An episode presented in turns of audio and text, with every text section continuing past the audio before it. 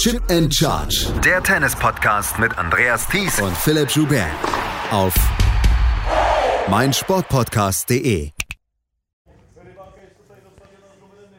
Das war ein Tag, der langsam begonnen hat, der aber dann ganz, ganz stark aufgehört hat. Der erste Samstag der Australian Open und darüber wollen wir natürlich hier im Podcast sprechen, in unserem Update-Podcast. Herzlich willkommen dazu hier bei Chip and Charge, dem Tennis Talk, den ihr auf meinsportpodcast.de hören könnt, allerdings auch in jedem Podcatcher und natürlich bei Spotify. Mein Name ist Andreas Thies, natürlich wieder mit dabei, Philipp Joubert. Hallo Philipp.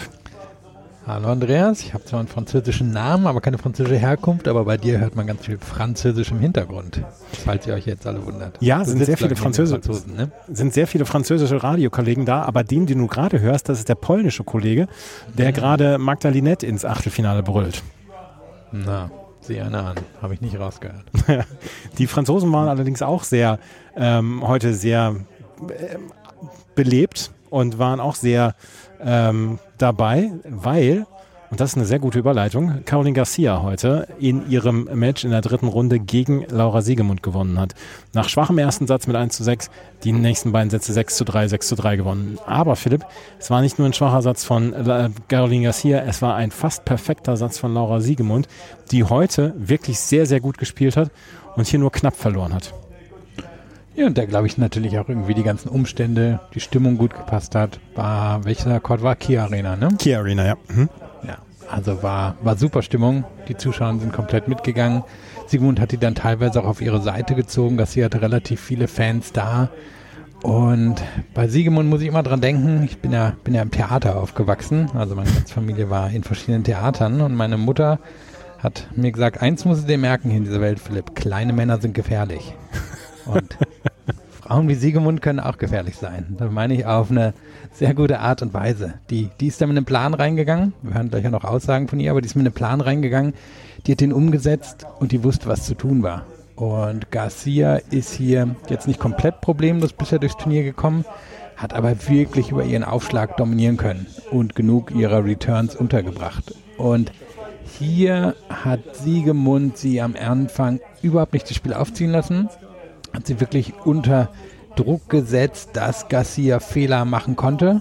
Und die hat Garcia auch gemacht. Und im Laufe des Matches ist Garcia besser geworden, hat dann eben auch die längeren Ballwechsel primär für sich entschieden. Da hat man dann einfach gesehen, da hat sie einfach am Ende mehr Möglichkeiten, ähm, ein bisschen mehr Power natürlich sowieso, aber findet eben auch Stellen auf dem Platz, die Siegemund so mit ihrem Spiel nicht finden kann. Und dann war es zwar eng und spannend, aber am Ende Garcia die bessere Spielerin und auch die verdiente Siegerin. Aber ich würde mal sagen, dieser erste Satz und dann noch der halbe zweite Satz, da, da war Siegemund besser. Und das war eine richtig gute Leistung von ihr. Das war eine richtig gute Leistung, das muss man dann auch nochmal sagen. Laura Siegemund hat jetzt auch schon seit längerer Zeit, und das haben wir auch nach der zweiten Runde besprochen, ähm, hat schon seit längerer Zeit angekündigt, dass sie sich eigentlich aufs Doppel konzentrieren möchte in Zukunft, weil sie dann auch sagt, das ist körperlich eine ganz schöne, ähm, eine ganz schöne Anstrengung, dann auch hier wirklich ähm, immer Einzel und Doppel zu spielen. Und ähm, das ist so eine Geschichte, wo sie heute dann auch in der Pressekonferenz nochmal gesagt hat, na, vielleicht musste sich das doch nochmal überlegen, ob sie nicht vielleicht doch ein bisschen weiter Einzel spielt, weil sie selber war dann von ihrem, von ihrem Spiel wirklich sehr begeistert. Und ähm, sie ist in der Pressekonferenz gefragt worden, ob sie denn ähm, gespürt hat nach dem ersten Satz, naja, wird das, wird das so anders laufen oder kann dann auch was anders laufen? Das könnte ja nicht die ganze Zeit so laufen, wie es gelaufen ist äh, für Caroline Garcia, die im ersten Satz dann ja auch zu, äh, zuzüglich zu dieser guten Leistung von Laura Siegemann nicht gut gespielt hat. Und das hat sie darauf geantwortet. Ja, es hätte mich gewundert, wenn es sich nicht verändert. Ja, ähm, und äh, ja, sie hat einfach sehr nervös angefangen. Ich habe super gespielt, ich habe genau das umgesetzt, was wir uns vorgenommen hatten, ähm, ihr früh in den Punkten weh zu tun. Ähm, gut, also mit Quote aufzuschlagen und gut platziert aufzuschlagen und so weiter und so fort. Also ich habe das äh, fehlerfrei gemacht, mir lief da auch alles rein, aber sie hat auch, war auch sehr überfordert mit dem Moment und war sehr nervös und, und völlig hektisch und hat auf die guten Antworten, die ich hatte, war da ziemlich perplex, ja.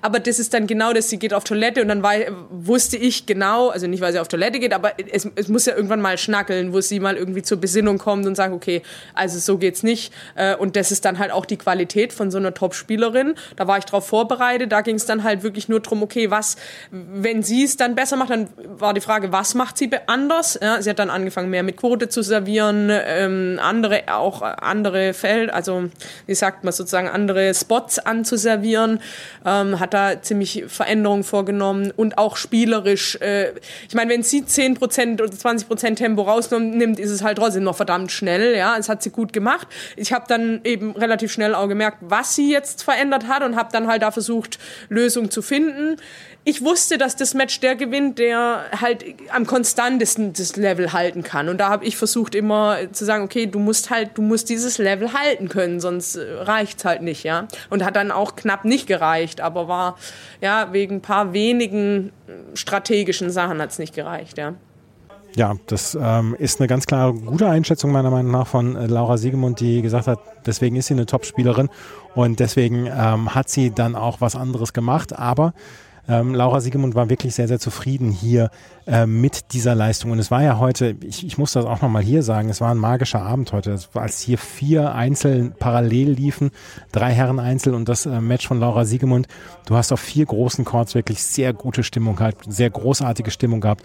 Wir haben einen Zuschauerrekord heute gehabt, viel, knapp 95.000 Zuschauerinnen und Zuschauer. Es waren noch nie so viele im Melbourne Park wie am heutigen Tag. Das führte dann noch zu, zusätzlich zu dieser guten Stimmung dazu. Und das war ein ganz fantastischer Abend. Und da müssen wir dann auch nochmal reinhören. Ähm, konnte Laura Siegemund denn dieses Match genießen? Und das hat sie darauf geantwortet. Doch, auf jeden Fall. Also ich liebe das, ich liebe die großen Plätze, ich liebe die Atmosphäre. Es war wirklich eine Hammerstimmung. Klar, ist natürlich immer ein schmaler Grad, man nimmt es wahr und ich versuche mich natürlich äh, trotzdem dann einfach auf den nächsten Punkt oder die, die taktischen Elemente etc.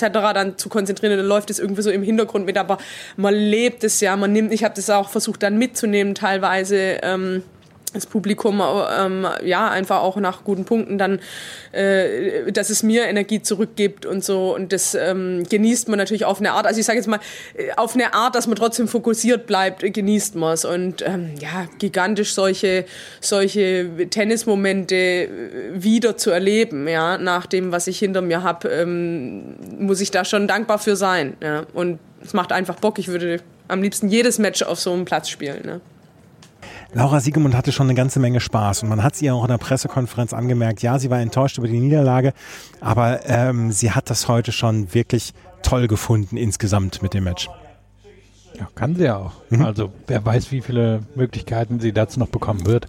Gegen so eine Weltklasse-Spielerin bei einem Grand Slam, relativ in einem Grand Slam, schon relativ tief in einem Grand Slam, bei so einer Stimmung zu spielen. Also kriegt sie ja noch dreimal die Chance zu, vielleicht noch einmal, vielleicht gar keinmal. Wenn die allerjüngste ist sie nicht mehr.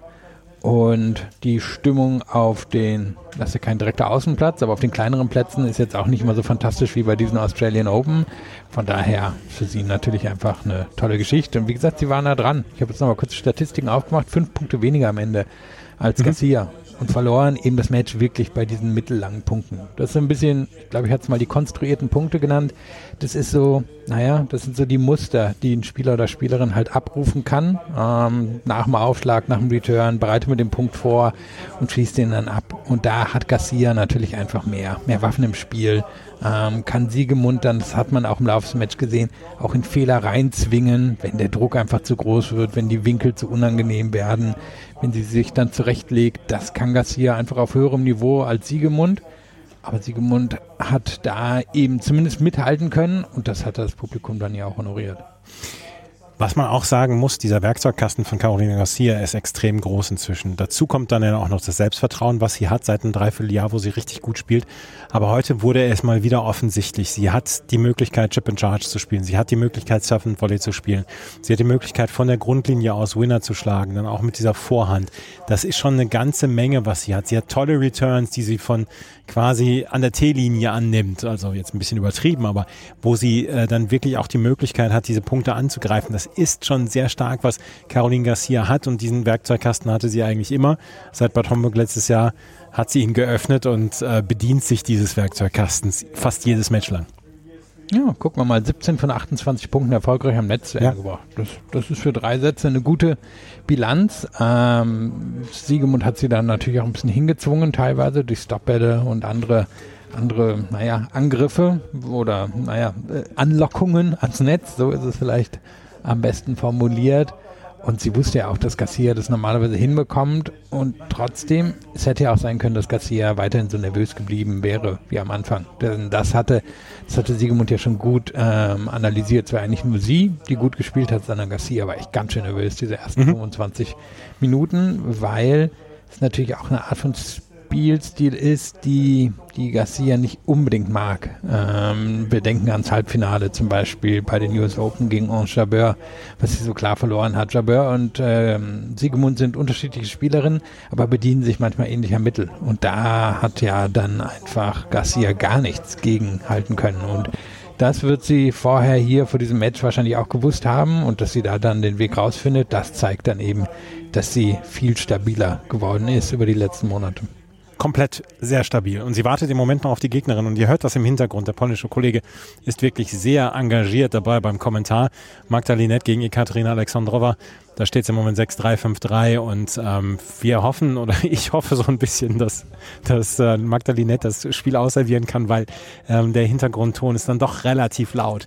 Kommen wir auf die anderen Spiele zu sprechen. Wir haben nur noch ein einziges Dreisatzmatch bei den Frauen heute gehabt und das war das Match das war ja, Generationenduell möchte ich gar nicht nennen, weil Marketa Vondrushova ist jetzt auch noch nicht so alt, aber sie hat gegen Linda Fruvirtova gespielt und die beiden haben sich ein zähes Ringen dort geliefert auf einem Außenplatz und dort hat Marketa Vondrushova verloren mit 5 zu 7, 6 zu 2 und 3 zu 6. Vondrushova allerdings am Ende des Spiels wieder von Verletzungen geplagt. Beide haben sich nicht gut bewegt im dritten Satz. Das war dann so ein bisschen eine Kraftentscheidung, aber Vondrushova, ich hoffe einfach, dass sie nicht schon wieder verletzt ist, weil das wäre einfach eine Katastrophe, so gut wie sie hier gespielt hat und sie hätte eigentlich dann auch den Sieg verdient gehabt. Linda Frovirtova kann davon profitieren und steht zum ersten Mal im Achtelfinale eines Grand Slams und sie wird nicht zum letzten Mal an, bei, im Achtelfinale eines Grand Slams stehen. Nö, kann man von ausgehen. Also mal gucken, wie weit es geht. Sie hat noch ein paar Schwächen im Spiel, aber eben auch Sachen, die sie schon sehr gut macht. Hier auch gute Stimmung gewesen. Was auch interessant war, wie, naja, mit welch unterschiedlicher Mentalität die, die beiden daran sind. Von Druschewa ist ja eher eine, eine kontrollierte Spielerin, auch ein bisschen eine ruhige. Kowirtova hatte auch ein sehr lautes Trainerteam dabei, die richtig Alarm gemacht haben. Ich glaube, irgendwann hat Vondruschewa das auch ein bisschen genervt. Ähm, das war jetzt wirklich eher so amerikanische Schule als mhm. tschechische Schule. Aber ich glaube, das passt auch ganz gut zu Fruvirtuva. Wenn man sich jetzt das Match anschaut, eben am Anfang, das war, war Bondrusch war noch ein bisschen nervös, den Satz hat sich dann auf Fruvirtuva geholt, aber ab Anfang des zweiten war Vondrusch war dann doch die relativ dominante Spielerin bis zum 2-0 im dritten Satz und dann ist nochmal gegen sie gekippt. Du hast Verletzungen angesprochen.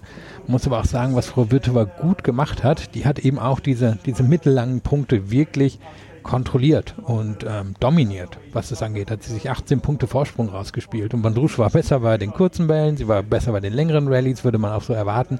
Aber die kurzen, da wo man halt einfach die gelernten Muster abruft, die hat früher Virtua gewonnen. Und das ist dann natürlich auch wirklich so ein bisschen die, die hat so diese klassischen Camps in Florida hinter sich, wo man halt lernt, solche, solche Ballwechsel zu spielen. Das, das macht man halt eine Million Mal im Training. Mhm. Und das hat man hier gesehen. Da hat sie einfach mehr Power, mehr Möglichkeiten gehabt. Da hat sie Öffnungen gesehen, die von Druschova so nicht gesehen hat. Und von Druschova muss so ein Match ja auch irgendwie unangenehm machen, muss so einen Rhythmus brechen und muss ihre Gegnerin ausgucken und zurechtlegen. Das ist ihr eine gute Zeit lang gelungen, aber dann hat Frau Wittova diesen Vorteil gehabt, den von Druschova nicht hat.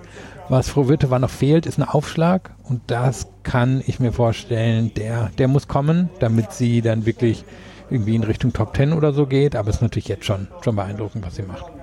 Lila Frovirtova steht im Achtelfinale. Dort trifft sie auf Donna Vekic und die hat jetzt eine ziemliche Leidenszeit hinter sich gebracht. Und das ist eine coole Geschichte eigentlich, dass sie jetzt wieder da ist. Donna Vekic war zwischendurch aus den Top 100 rausgefallen und hat sich wieder hochgekämpft. Hier hat sie heute Nuria Paritas Diaz keine Chance gelassen. 6 zu 2, 6 zu 2 gewonnen. Donna Vekic gegen Linda Frovirtova ist eins der Achtelfinals, was wir erleben werden. Ganz früh am Morgen haben Carolina Pliskova und Zhang Zhuai die das Achtelfinale erreicht. Zhang Zhuai äh, beendete den Weg von Katie Wollinetz mit 6 zu 3 und 6 zu 2 und Carolina Pliskova hatte den ähm, Lauf von Barbara Graceva beendet. 6 zu 4, 6 zu 2. Carolina Pliskova gegen Zhang Zhuai, zwei Veteraninnen auf der Tour. Pliskova war letztes Jahr, Ende letzten Jahres zum ersten Mal seit 2014 aus den Top 30 rausgefallen, ist jetzt wieder zurück, ist ja jetzt auch mit Sascha Bayin wieder zusammen oder ba sie arbeiten wieder zusammen und Pliskova macht auf mich einen sehr selbstbewussten Eindruck und das hat man ja auch nicht immer den Fall. Und Zhang Zhuai, die liebt einfach Australien. Ja, Plischkova geht jetzt übrigens ins nächste Match mit einem 7-0 Head-to-Head gegen Zhang rein. Waren ein paar enge Sachen dabei, aber das, da ist Plischkova schon Favoritin. Und wenn wir jetzt so ein bisschen auf die beiden Matchseite gucken, gegen Gratschewa, da ja, war sie einfach in allem irgendwie so ein bisschen besser. Gratschewa hat einen ziemlich guten Aufschlag und ziemlich gute Grundschläge und bewegt sich ganz okay. Aber da kommt nichts irgendwie an Plischkova ran. Das heißt, Plischkova konnte das Match so ziemlich sicher durchservieren und da war, war jetzt auch nicht viel Aufregung drin. Und Zhang gegen Wollinetz, da hat man gesehen, Wollinetz hat, hat ein sicheres Spiel, aber halt echt kaum Waffen. Die hat am Ende bei den, bei den Schlägen von 1 bis 4 die einen Winner das ganze Match gemacht. Also weder beim Return noch beim Aufschlag noch irgendwie mal sich irgendwas vorbereitet, um wirklich einen Winner unterzubringen. Und dann kann Zhang das natürlich irgendwie locker runterspielen. Die hat auch fast jeden Aufschlag von, von Wollinetz reinbekommen und Wollinetz ist zäh, die kämpft, die wird sich wahrscheinlich irgendwo immer zwischen 150 und 120 oder so halten können, weil die, weil die einfach die Einstellung hat. Aber Zhang hat, hat mehr Waffen, aber sie hat nicht mehr Waffen als Plischkova. Von daher geht da Plischkova dann schon als Favoritin rein in diese ähm, ja, vierte Runde haben wir dann jetzt. In die vierte Runde, genau. Ja. Karolina Pliszkova gegen Zhang Zhuai und äh, steht 5 zu 4 für Magdalinette, aber anscheinend scheint in, im polnischen Radio gerade die Nachrichten laufen zu laufen, deswegen ist es ein bisschen leiser im Hintergrund. Arina Sabalenka und Belinda Bencic spielen ein Achtelfinale, auf das ich mich wahrscheinlich am meisten freue von diesen gesamten Achtelfinals, die wir hier erleben. Sabalenka hat heute Elise Mertens überhaupt keine Chance gelassen. 6 zu 2, 6 zu 3 macht einen unglaublich selbstbewussten Eindruck. Die Aufschlagprobleme sind vergessen. Ähm, sie kann von jedem Platz äh, von jeder, von jedem Punkt des Platzes kann sie Winner schlagen und Elise Mertens hatte einfach nicht das Spiel dafür. Und sie trifft auf Belinda Bencic, die gegen Camilla Giorgi ein sehr unterhaltsames Duell hatte. Beide wollen nicht so wirklich auf die langen Ballwechsel und beide haben eigentlich ganz gut getroffen, vor allen Dingen im zweiten Satz. Und dann war es 6 zu 2, 7 zu 5 am Ende für Belinda Bencic. Sabalenka gegen Bencic könnte ein Knaller werden. Ja, wird natürlich viel vom Aufschlag abhängen bei den beiden. Gehört ganz klar zu den stärksten Aufschlägerinnen auf der Tour, vor allem was den ersten Aufschlag angeht. Locker Top 10, vielleicht Top 5, beide. Und man hat ja heute gesehen, wie sie die Matches auch gestalten wollten. Sabalenka gegen Mertens, am Ende 22 zu 7 Winner bei den kurzen Schlägen. Das, das ist das Spiel, was sie aufziehen will, was sie kann. Bencic ist, ähm, hat, da, hat da schon mehr entgegenzusetzen als Mertens. Und man hat ja heute gesehen gegen Georgie, die entscheidenden Punkte waren die langen Ballwechseln. Da, da hat sie Georgie in die Fehler reingezwungen. Die kamen also nicht direkt am Anfang, die kamen so länger. Der Ballwechsel wurde, umso mehr Fehler kamen bei Georgie. Die hat Bencic da fein säuberlich rausgepresst durch die Art, wie sie das antizipiert, wie sie schon verteidigen kann, ohne jetzt die mit der besten Beinarbeit zu sein. Und so wird es wahrscheinlich auch gegen Sabalenka laufen. Aber am Ende wird der erste Aufschlag hier entscheidend sein. Wer, wer erwischt da den besseren Tag? Und wäre dann Co-Favoritin wahrscheinlich neben Garcia in der unteren Hälfte. Das kann man ja schon sagen. Arina Sabalenka arbeitet mit einer äh, Mentaltrainerin jetzt zusammen, war, um dann auch diese Aufschlagprobleme in den Griff zu kriegen. Und ähm, das ist eine Geschichte, die, wo sie dann Hilfe angenommen hat und äh, das größte, der, der, größte Vorteil ist, wenn man Hilfe annehmen kann, beziehungsweise um Hilfe bitten kann. Und seitdem sind diese Aufschlagprobleme anscheinend im Griff für sie. Und ähm, das ist eine Geschichte, die wirklich jetzt im Hintergrund ist und Arina Sabalenka macht hier den Eindruck einer wirklich sehr, sehr gefährlichen Gegnerin. Magdalena hat das Match immer noch nicht ausserviert und ihr hört es im Hintergrund. Es tut mir leid, dass es dann jetzt doch relativ laut ist hier im Hintergrund, aber ähm, wir wollten diesen Podcast dann jetzt auf jeden Fall zu dieser Zeit, zu diesem Zeitpunkt da noch machen. Wenn wir uns gleich wieder hören. Ganz kurz können wir ja noch erwähnen, gestern, ja. als wir aufgenommen haben, lief noch Ju gegen Zachary. Und da ist ja am Ende Zachary ausgeschieden. Genau. Das können wir, glaube ich, noch ganz kurz erwähnen. War, war auch echt eine super enge Geschichte. Am Ende hat Ju, glaube ich, zwei Punkte mehr gewonnen über das Match. Und es war halt wieder so ein bisschen, was wir schon so häufig gesehen haben. Zachary hat am Ende nicht die Fähigkeiten, einen Ballwechsel in den entscheidenden Momenten zu beenden. Die ist super athletisch, aber die hat einfach keinen Gewinnschlag, der sie in so einem Moment anzapfen kann. Und Ju hat super gut verteidigt, super viel zurückbekommen. Ist jetzt ja auch nicht mehr die Jüngste, hat da wirklich den Sieg ihrer Karriere hingelegt. Für Zachary ist es mal wieder zu früh in einem Grand Slam zu Ende gegangen. Ich dachte, das können wir noch kurz erwähnen. Und jetzt hat gerade Magdalinette den Matchball verwandelt und ähm, ist ins Achtelfinale eingezogen. Ihr habt es gehört im Hintergrund. Es ist, ähm, ja, es ist schwierig hier heute den Podcast zu machen. Das tut mir leid. Es ist sehr, sehr laut. Es ist sehr, sehr unruhig hier Magdalinette hat das Match gewonnen. Wir haben es nicht gesehen und konnten es nicht sehen, deswegen können wir dazu nicht so richtig viel sagen. Ekaterina Alexandrova ist allerdings jetzt relativ wut, wutentbrannt vom Platz gestapft. Wenn wir uns gleich wieder hören, dann werden wir über die Männer sprechen und dann werden wir über Andy Murray sprechen, dessen Weg hier zu Ende gegangen ist bei diesem Turnier, bei diesen Australian Open und darüber sprechen wir gleich hier bei Chip in Charge, dem Tennis Talk. Schatz, ich bin neu verliebt. Was? Drüben. Das ist er. Aber das ist ein Auto. Ja, eben. Mit ihm habe ich alles richtig gemacht. Wunschauto einfach kaufen, verkaufen oder leasen. Bei Autoscout24. Alles richtig gemacht. Andy Murrays Weg ist vorbei, nachdem er 5 Stunden 45 Minuten in der vorherigen Runde gegen Thanasi Kokinakis ähm, gewonnen, äh, gewonnen hatte und um 4 Uhr morgens erst das Match beendet war, konnte er nicht mehr so richtig viel zusetzen. Er hat hinterher in der Pressekonferenz gesagt, ich hatte sieben oder acht Blasen an Händen und an Füßen. Es musste, ähm, er hatte Probleme im unteren Rücken und deswegen konnte er nicht so performen, wie er es hätte machen wollen. Er hat gegen Roberto Bautista Agut gespielt und verloren in vier Sätzen. Und Philipp, das ist ja eigentlich eine naja, was soll man sagen? Das ist ja schon eine sehr symbolische Geschichte. Vor vier Jahren waren wir hier und da hat äh, Andy Murray damals sein Abschiedsgeschenk bekommen mit diesem Match gegen Roberto Bautista gut und jeder hat damals gesagt, oder er hat damals selber gesagt, ich möchte noch bis Wimbledon weiterspielen und dann abtreten.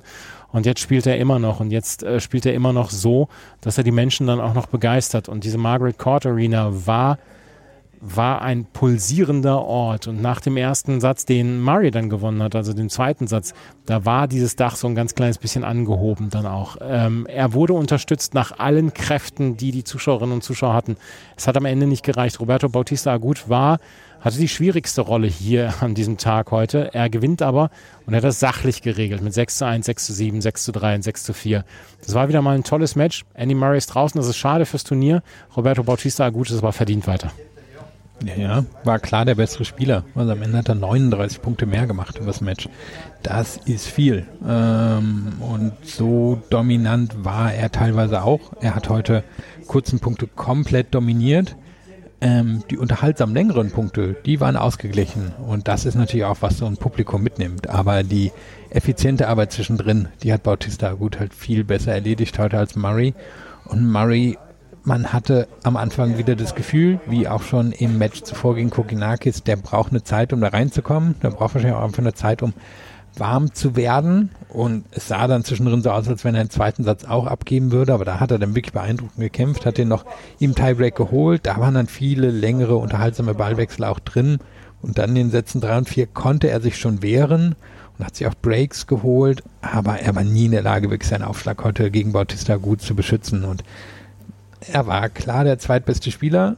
Das muss man wirklich so sagen. Also es war, war viel klarer als jetzt andere Matches, die wir heute gesehen haben, aber es war trotzdem nochmal große Unterhaltung. Und ich glaube, das war, das war er, der nochmal das Maximum aus einem Match rausgeholt hat, was wahrscheinlich ehrlicherweise vorher schon verloren war. Ich habe ja gedacht, dass er nach dem ersten Satz aufgibt, als er mit 6 zu 1 verloren hatte und sich nicht wirklich gut bewegt hat. Er hat zwischendurch, du hast es auf Twitter geschrieben, er so ein bisschen gekrochen über den Platz. Ähm, er hat alles versucht und er wollte den Leuten dann wahrscheinlich auch nochmal eine gute Show anbieten, aber es war einfach nicht mehr möglich. Da ist der Tank leer und dann haben wir schon vorgestern darüber gesprochen, dass, ähm, dass es keinem was bringt, wenn jemand knapp sechs Stunden spielt und äh, morgens um vier Uhr erst fertig ist, dann 30 Stunden später quasi wieder antreten muss. Das kann ja nicht gut gehen. Er hatte ja schon vorher das Fünfsatzmatch. Das kann ja nicht gut gehen, so, so eine Aneinanderreihung von Matches. Ja, äh, wie stand noch in dem Tweet drin, wie ein Maikäfer vor dem letzten Flug. Genau. Also so sah es ja einfach aus. Ähm, ja, er hat sich ja immer wieder abgestützt, er hat einfach ganz tief immer durchgepustet, hat auch immer versucht, das Maximum an Zeit noch zwischen den Ballwechseln rauszuholen. Deswegen hat sich das Match dann auch nochmal gezogen. Und was ja ganz spannend war, am Ende schien er ja mal wirklich wieder auf 180 und beleidigt zu sein, dass er das Match verloren hat. Also irgendwie wird er angenommen haben, dass er es gewinnt. Weil so am Netz habe ich ihn schon, schon länger nicht mehr gesehen. Da war, da war einfach sauer. Aber gut, ähm, ich glaube, in der Pressekonferenz hat er das ganz gut einordnen können, oder? Das hat er einordnen können. Und da hören wir jetzt mal rein, wie denn seine Gefühle seien nach diesem Match ähm, heute. Und das hören wir jetzt mal. Ist ein bisschen längerer, ähm, weil er hatte heute ein bisschen Bock zu erzählen und das hat er dazu gesagt. It, uh, how do I feel right now? Um, yeah, I mean, lots of yeah mixed emotions. I mean, I feel like I gave everything that I had to this event. Um, So I'm proud of that, and that is really in whatever you're doing. That's all you can do. You can't always control like can't always control the outcome. You can't control how well you're going to play or you know the result. Um, but you know you can control um, the, the the effort that you put into it, and I gave everything that I had the last the last three matches. So I'm very you know I'm very proud of of that. Um, but yeah, I'm also I'm also disappointed because I put you know loads of work into the beginning of this year, and you know was playing well enough to you know to have a a really good run and have a deep run, and I think you know even tonight, you know I'm competing against you know a guy 20 in the world, you know, and it's you know still very tight you know, considering the circumstances. So I feel like, yeah, I'm, I'm disappointed because I feel like I could have, I could have gone quite a bit further. Und dann noch äh, der etwas interessantere O-Ton meiner Meinung nach. Ähm, da wurde er gefragt, ob solche Matches wie heute, beziehungsweise solche Turniere wie diese Australian Open, ob die dann Belohnung genug dafür sein, welche Opfer er aufgegeben habe. Weil wenn man diese Murray-Doku gesehen hat, hat man gesehen, was für Opfer er aufgebracht hat. Und er hat gesagt, wenn meine Frau vor drei Jahren gesagt hätte, komm, pack ein, wir, das hat keinen Zweck mehr, dann hätte er auch aufgehört. Aber er hat weitergemacht und das hat er darauf geantwortet. Yeah, I mean, I, I don't know. I mean, I think obviously you never know exactly when when the end is going to be, but you know, I, I I would like to go out playing tennis like this, you know, where I'm competing with the best players in the world in the biggest events and doing myself justice. You know, there was maybe times the last year or so where I really didn't feel like I was playing well and I wasn't enjoying the way that the way that I was playing. Um, so, yeah, th- those sacrifices and that that effort that I put in allowed me to get through those matches and you know, play at you know a high level that I think was, you know, entertaining for you know the people watching, and you know I felt good about the way that the way that I was playing. It's more enjoyable for me when I'm playing like that, and when I'm coming into a, a major event and really believing that I can, you know, do some damage. Um, but yeah. I, I, can have a deeper run than the third round of a slam. There's no question about that. Um, you know, obviously, you know, you can have draws can open up for you, but I, I, you know, I need to also help myself with that. And if you know, I was playing at this level last year, you know, I probably wouldn't be ranked 50, 60 in the world. So, um, you know, it's up to me to to try and try and change that. Murray ist dieses kompetitive Feuer in ihm, das ist halt noch lange nicht erloschen. Das brennt noch lichterloh. Tja, man kann ihm nochmal einen Grand Slam wünschen, wo, wo nochmal alles für ihn läuft. Er was er ja selber gesagt hat. Was er ja selber gesagt hat. Und er hat gesagt, vielleicht öffnet sich das Draw. So, nämlich. Naja, und vielleicht hält er die ersten Matches mal ein bisschen kürzer. Weil genau. Haben wir jetzt ja auch nicht zum ersten Mal erlebt. Also ist ja, ist ja das alte Murray-Ding. Und wenn er, sagen wir mal, in Wimbledon ein Halbfinale erreichen will, dann muss er halt auch mal zwei richtig kurze Runden am Anfang mhm. haben, damit er sein Feuer dann im Achtelfinale verbrennen kann und nicht in der zweiten Runde, weil er ist keine 23 mehr und er hat halt eine künstliche Hüfte. Und von spielerischen Möglichkeiten ist er wahrscheinlich irgendwie so die Nummer 25 in der Welt und die kann mit einer richtigen Auslosung immer mal was reißen, so wie hier Bautista Gut, der jetzt der Favorit ist, ins Halbfinale einzuziehen, aber er muss die Chance dann eben auch selber nutzen. Roberto Bautista gut steht jetzt im Achtelfinale und ihn müssen wir auf dem Zettel haben, weil das ist eine offene, das ist ein offenes unteres Viertel. Er trifft jetzt auf Tommy Paul.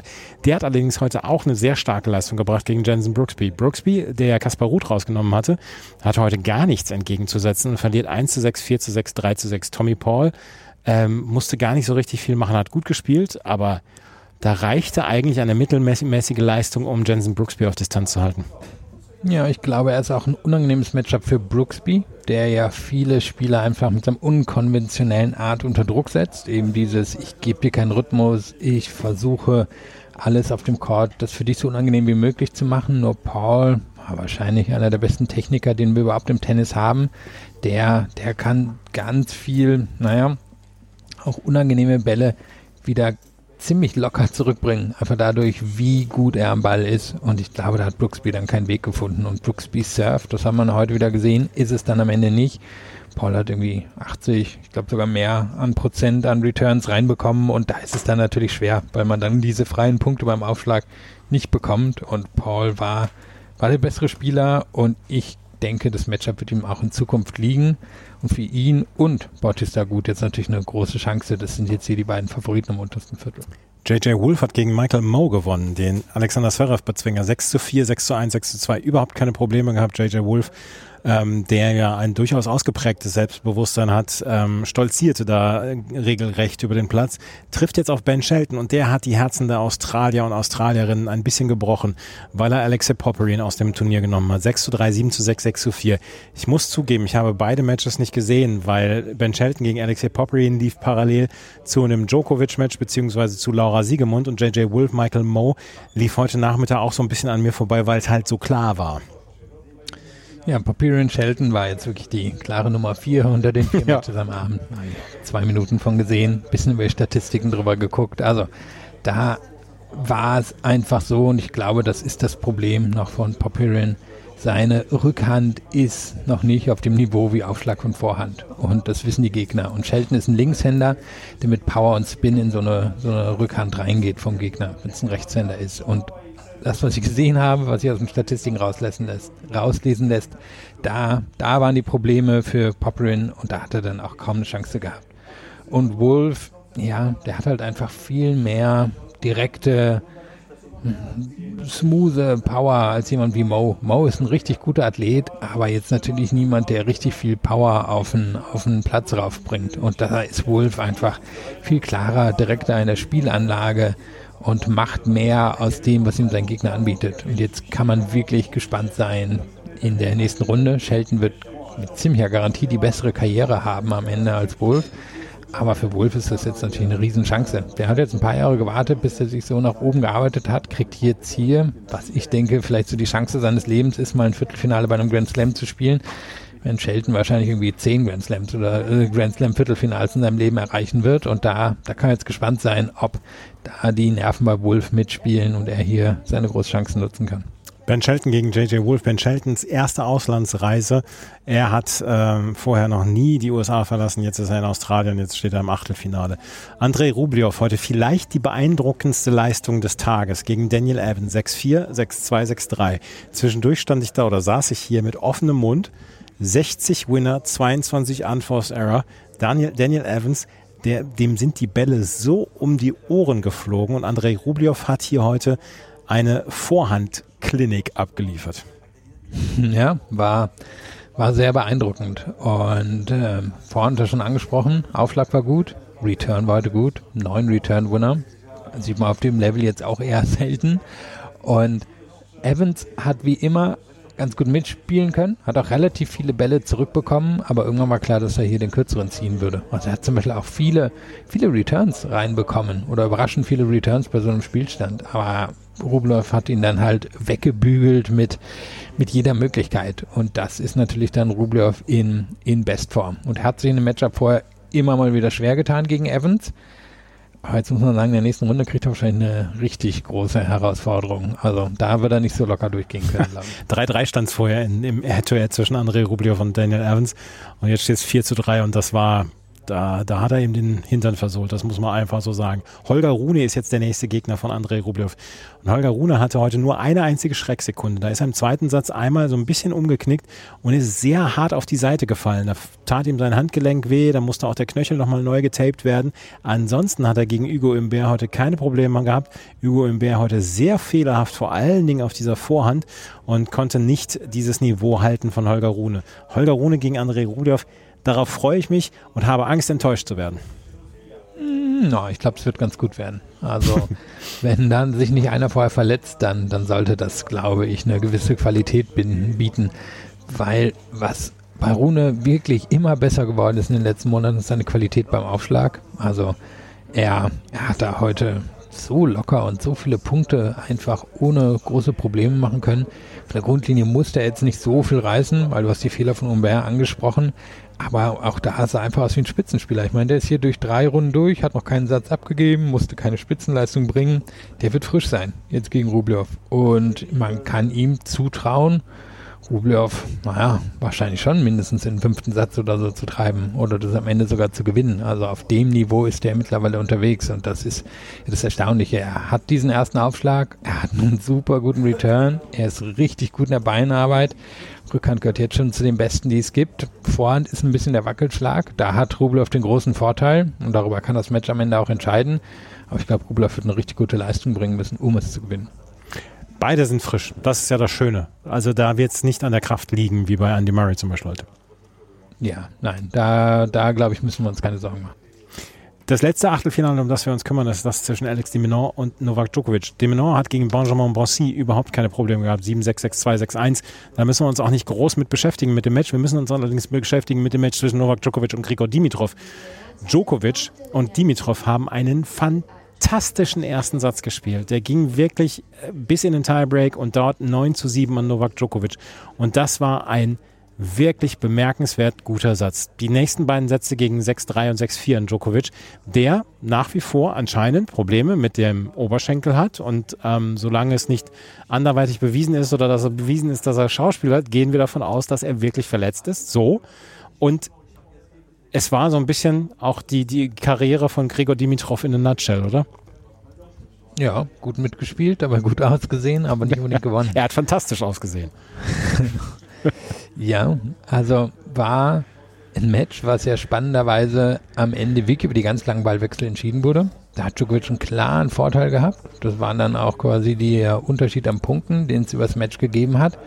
Würde man jetzt natürlich im ersten Moment nicht erwarten von jemand, der verletzt ist, aber ich will ihm diese Verletzung auch wirklich nicht absprechen, denn man sieht schon gewisse Unterschiede. Also er bewegt sich nicht so smooth und so leicht über den Court, wie er es sonst macht, wo er halt wirklich in alles reinrutscht zum Beispiel. Und das sieht man jetzt nicht in derselben Form, wie man es sonst von ihm sieht. Also da, da wird schon was sein. Und wie groß der Schmerz ist, meine Güte, das, das müssen wir jetzt nicht für ihn entscheiden. Das kann er selber entscheiden. Und es hat hier gereicht gegen Dimitrov, aber ich frage mich, was passiert wäre, wenn Dimitrov den ersten Satz gewonnen hätte. Ob es dann doch nochmal eine etwas engere Geschichte geworden ist oder ob Djokovic dann wie immer genug Durchhaltevermögen gehabt hätte.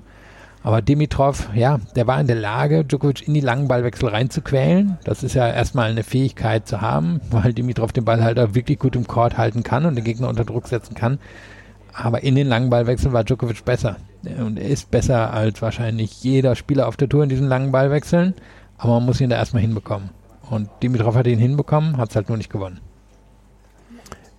Dimitrov, wie gesagt, es ist ein bisschen Dimitrovs Karriere. Ähm, er, hat, er hat gut ausgesehen, er hat gut mitgespielt. Am Ende verliert er in drei Sätzen und Novak Djokovic steht im Achtelfinale und in diesem Achtelfinale spielt er auf Alex Diminor. Würde ich mal jetzt behaupten, wenn äh, Novak Djokovic fit ist, sieht das ähnlich aus dann. Ja, da kann man von ausgehen. War, war eine gute Leistung von Demenor, hat gut aufgeschlagen, ähm, hat die Fehler bekommen von seinem Gegner, aber ich sehe seh nicht, wie Djokovic ihm dieselben Sachen anbieten würde. So, und jetzt haben wir noch ein bisschen was Exklusives, weil wir können noch aufs Herrendoppel zu sprechen kommen. Andreas Mies spielt seit diesem Jahr mit John Pierce zusammen. Und die beiden haben heute in der Kia Arena gespielt gegen André Jöransson und Marc-Andrea Hüßler tolle Stimmung, tolle Atmosphäre, diese Kia Arena. Ich möchte es nochmal sagen, ist die beste Neu Neuentwicklung, die wir haben hier im Melbourne Park. Die beiden haben 6 zu 4 und 7 zu 6 gewonnen. Und ich habe hinterher Andreas Mies zum Gespräch getroffen. Und das Gespräch, das können wir hier hören. Starten. Andreas Mies, Gratulation zum Einzug ins Achtelfinale. Das war heute ein Heimspiel. Du hast dir den äh, Partner für die Australian Open richtig ausgesucht. Ja, danke schön. Äh, genau, ähm, ja, ich habe mir den richtigen Partner ausgesucht für die Australian Open äh, oder generell für die Australienreise, denke ich. Ähm, aber es ist eher zufällig eigentlich. Ich habe da nicht drauf geguckt äh, Ende letzten Jahres, dass es irgendwie in Australien dann mit einem Australier ist.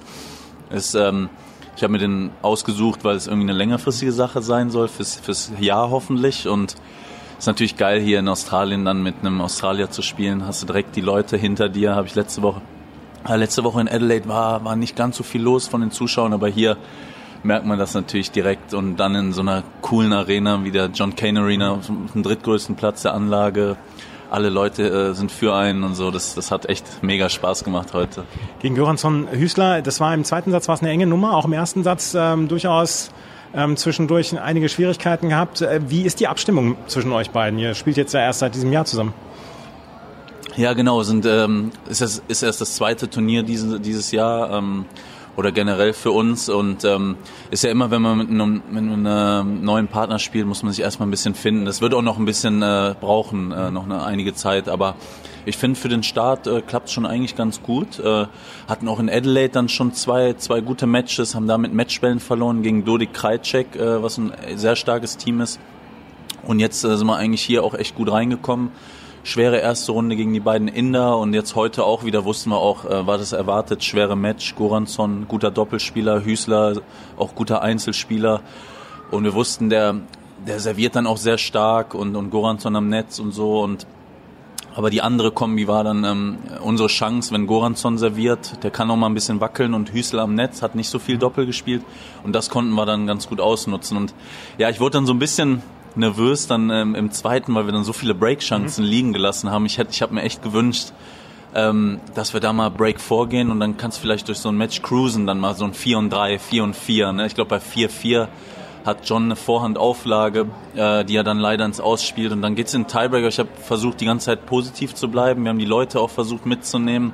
Ich versuche auch bewusst die Australier dann mitzunehmen und so und dann haben wir zum Glück einen ganz guten Tiebreak gespielt und dann einen sehr guten Return zum Schluss. Ja ja, das ist einfach erleichtert, dass wir es gewonnen haben. Kannst du uns mal teilhaben lassen, wie die Partnersuche dann funktionierte, wie du auf John Pierce gekommen bist? Ich meine, das war damals die Trennung mit Kevin Krawitz, das, das wissen wir jetzt alle, aber wie kam das mit John Pierce dann zustande?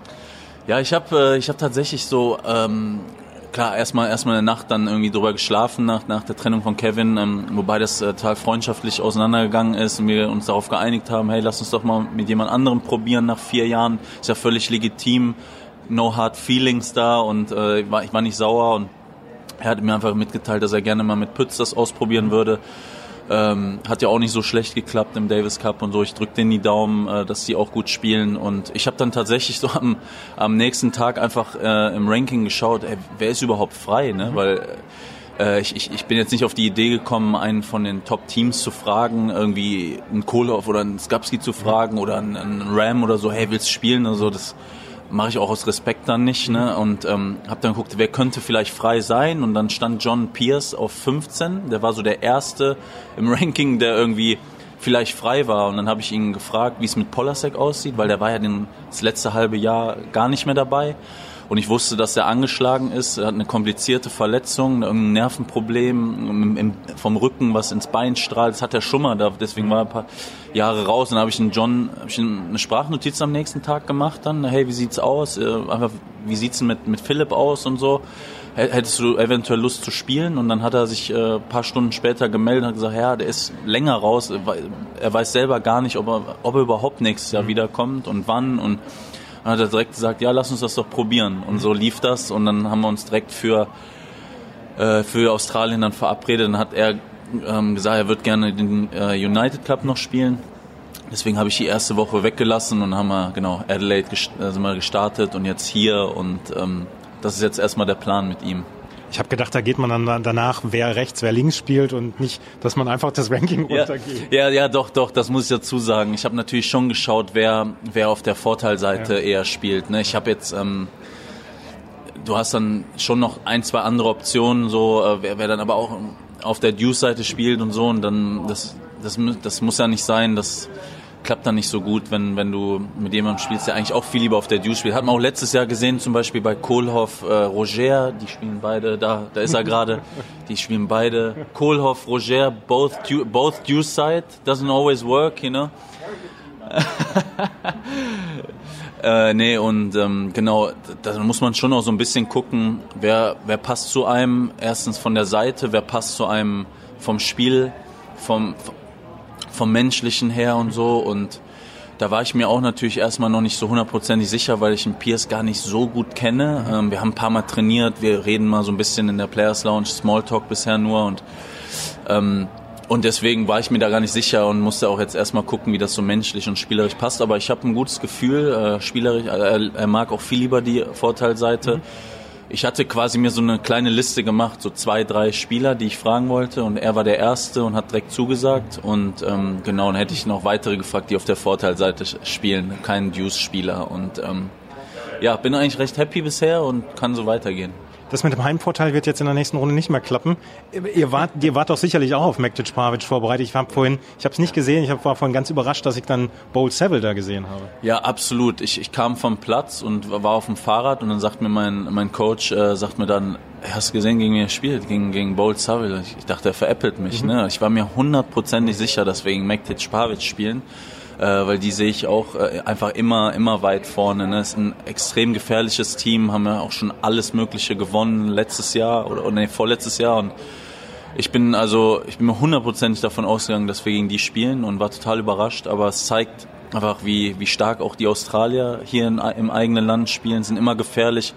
Letztes Jahr hier vier Australier im Finale, ne? Da, äh, Saville, Saville war auch schon mal im Finale mit, mit Purcell ne? Mhm. und ähm, spielt sehr gut Doppel, war aber letztes Jahr irgendwie eine Zeit lang verletzt, ist ein bisschen gefallen, aber ist jetzt wieder erstarkt. Äh, Bold, auch gefährlicher Linkshänder. Die Australier können alle doppelt spielen, mhm. egal gegen wen. Auch die Wildcards. Also es ist kein gutes Los, wenn du denkst, erste Runde gegen australische WC, super Los, ist absolut total schweres Spiel. Und wie man sieht, dass sie die Mektic Pavic in zwei schlagen, ist schon echt überraschend. Und ähm, ja, wird schwer, wird schwer, aber vielleicht kann man. Akkord. Wird ein großer Akkord wieder, ne? Und das, das freut mich und äh, das, das liebe ich ja und dafür spielen wir das Ganze und dafür mache ich das äh, tagtäglich und so, dass, dass wir auf diesen Plätzen spielen, so wie heute. Und mal gucken, für wen die Zuschauer dann sind. Ich, ich werde trotzdem wieder versuchen, die auf unsere Seite zu ziehen. Ne? Viel Erfolg. Danke. Andreas Mies war exzellent gelaunt heute bei diesem Interview. Aber was er dann auch sagt im Interview ist, dass er nicht damit gerechnet hat, auf wen die beiden jetzt treffen, weil Alex Bolt und Luke Saville haben nämlich heute die große Überraschung geschafft, haben Nikola Mektic und Mate Pavic ähm, rausgenommen. Auch Dodik Krajicek sind schon ausgeschieden. Das Herren-Doppelturnier erlebt hier so ein ganz kleines bisschen auch ein Gemetzel. Und wir müssen noch sagen, Wesley Kohlhoff und Nils Kapski gegen Petros und Stefanos Tsitsipas heute war eins der Highlights des gesamten Tages. Fantastisches Match, auch in der Kia Arena. 10 zu 7 im Match-Tiebreak für Kohlhoff, Nils Kapski. Doppel hat heute abgeliefert und wir haben einen Rekordbesuch heute gehabt. Ja, 95.000 hast du mhm. geschrieben, ne? Genau. Ja, mein, wer schon mal auf der Anlage war, wie, wie hat sich das da verteilt? Das wird schon mal knubbelig. So zwischen Court 3 und der Margaret Court Arena, da knubbelt sich dann schon mal. Mhm. Aber alle Plätze gut besetzt. Also äh, überall waren Zuschauerinnen und Zuschauer da. Der Juniorenwettbewerb ist heute losgegangen. Da saßen überall Zuschauerinnen und Zuschauer. Also das war schon eine sehr, sehr gute Stimmung. Dazu 24 Grad, nicht zu heiß. Ähm, Sonne hat geschieden. Perfekter Samstag. Ja, so soll es sein. Ich meine, das ist jetzt mal auch einer der Vorteile von Wimbledon, wer da schon mal war. Dass es so eine kleine, enge Anlage de facto ist dass normalerweise jeder Chord zumindest in der ersten Woche sehr gut besucht ist. Und ähm, ich glaube, so wünschen wir uns das ja alle von einem Grand Slam. Also eng und kompakt, aber bitte natürlich genug Platz, dass man sich irgendwie rausbewegen kann im Gegensatz zu den French Open, wo man dann irgendwie zwischen all den Chords hier festhängt. Aber ja, du hast Doppelturnier angesprochen. Also am Ende Rahm und Salisbury sind wahrscheinlich die beiden Favoriten, einfach weil sie das jetzt ja schon länger auf hohem Niveau gemacht haben und Kulov Skapski waren letztes Jahr außerhalb der Grand Slams das, das dominierende Doppel. Ich meine, abseits von den beiden halte ich das Turnier wirklich für offen. Und mhm. Pierce ist immer noch ein sehr guter, sehr guter Doppelspieler, hat meist ein bisschen schlechtere Stimmung als Andreas Mies. ähm, kann man, kann man glaube ich so festhalten. Und jetzt bin ich mal echt gespannt. Im nächsten Match gehe ich davon aus, dass, ähm, dass das Publikum schon eher auf Bold und Savills Seite sein wird. Das sind jetzt eher so beides, beides Typen für die Masse im Gegensatz zu Pierce. Aber kann man vorstellen, dass da trotzdem noch viele Leute vor Ort sein werden. Ja, und wie es Andreas Mies im Interview gesagt hat, er freut sich auf den größeren Chord, den sie dann hochwahrscheinlich dann auch bekommen werden. Das war's mit der heutigen Ausgabe von Chip and Charge. Und auch heute ist es wieder ein bisschen länger geworden, aber es gibt halt so viel zu berichten hier. Morgen wird es nochmal einen Podcast geben, auf jeden Fall. Ähm, und dann werden wir über den ersten Achtelfinaltag sprechen, weil wir können dann jetzt auch nochmal drüber sprechen, wer denn morgen dann auf der Anlage sein wird. Als erstes auf der Rod Laver Arena ein Legendendoppel. Danach Iga Swiatek gegen Elena Rybakina, dann Hubert Hurkacz gegen Sebastian Korda. Abends dann erst Stefanos Tsitsipas gegen Yannick Sinner und dann Viktoria Azarenka gegen Lin Ju. Ich hätte ja gerne Schwiontek gegen Rybakina an einem prominenteren Spot gesehen als um 2.30 Uhr deutscher Zeit. Ja, ist auch ein bisschen komisch, dass da eingesetzt wurde. Gut, vielleicht werden da Quoten fürs australische Fernsehen erwartet. Ich weiß es nicht. Weil weder liegt es für die Amerikaner besonders gut, noch liegt es für die Europäer besonders gut. Weiß auch nicht. Und es ist ja das erste Mal, dass jetzt zwei Grand Slam-Siegerinnen bei einem Grand Slam aufeinander, also aktive Grand Slam-Siegerinnen bei einem Grand Slam aufeinandertreffen seit irgendwo ist an mir vorbeigeflogen, drei, vier Jahre oder so. Mhm. Also haben wir jetzt nicht so häufig. Wäre natürlich schön gewesen, das in einem prominenteren Spot zu sehen. In der äh, Margaret Court Arena dann auch morgen ähm, Luisa Stefani und Martos gegen Beth Bethany Metek-Sens und Marte Pavic.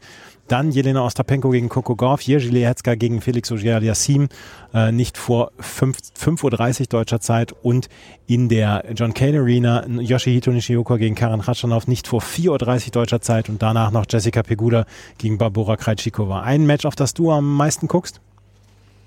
Hm, ja, also muss schon Rybakina gegen mhm. Schwiontek sein. Wahrscheinlich die größte Herausforderung in einem Grand Slam seit dem Halbfinale der US Open für sie. Und davor weiß ich auch nicht. Also sagen wir so, in den letzten fünf Grand Slams locker unter den drei Top-Herausforderungen, die Schwiontek hatte. Und ich bin sehr gespannt, ob sie das Match bestehen kann. Wir werden sehen und wir werden morgen dann natürlich darüber sprechen. Wenn euch das gefällt, was wir machen, freuen wir uns über Bewertungen und Rezensionen bei iTunes und bei Spotify. Folgt uns bei Twitter und Instagram. Instagram ist sehr, sehr, mache ich sehr viel im Moment. Und äh, ansonsten können wir sagen, vielen Dank fürs Zuhören. Bis zum nächsten Mal. Auf Wiederhören.